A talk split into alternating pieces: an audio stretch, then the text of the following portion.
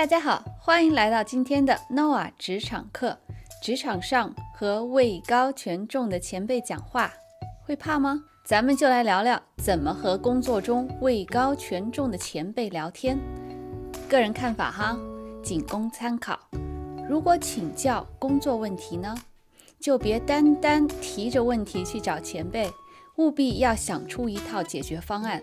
前辈啊，不是老师，没有义务回答公司新人提的问题。准备好了一套解决的方案，就显得你用了心要处理问题。如果想请公司前辈给你的提案一些意见，重点呢不在于您请教的语气要多么卑微，而在于呀要让对方看出你有多么看重他或者他的意见，因为。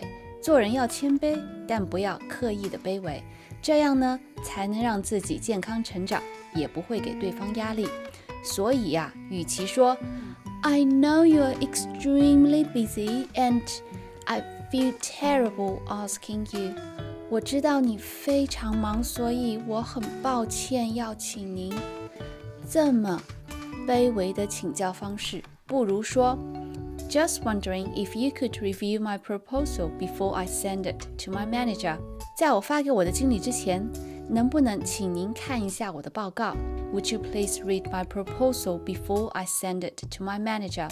在我把我的报告发给我经理之前，能不能请您帮看一下？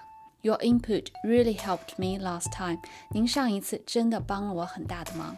I am looking for recommendations for 我在找什么什么方面的建议或者提议。As you know the ins and outs around here，因为您对这个地方太熟悉了，对这个部门太熟悉了。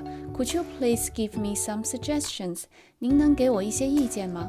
这样的表达真实有效，不做作，让前辈看到他的影响力，而且呢，让他知道他的建议啊，对你确实有用。好了，今天的 Nova 职场课就到这里，我们下次再聊。今天也加油哦，拜拜。